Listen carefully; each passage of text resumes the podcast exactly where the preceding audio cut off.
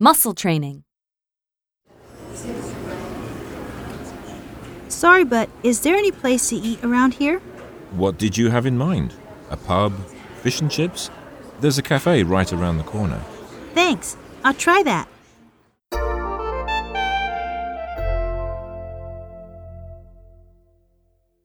I'd like a tuna sandwich, please. Eat in or take away? Eat in, please. With mayonnaise or without? With, please. What toppings would you like? We've got tomatoes, lettuce, cucumber. I'll have a bit of everything, thanks.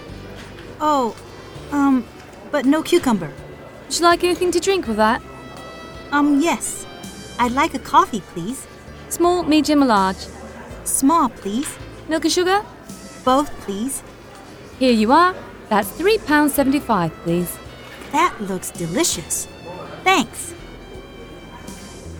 Oh, and do you have Wi Fi here?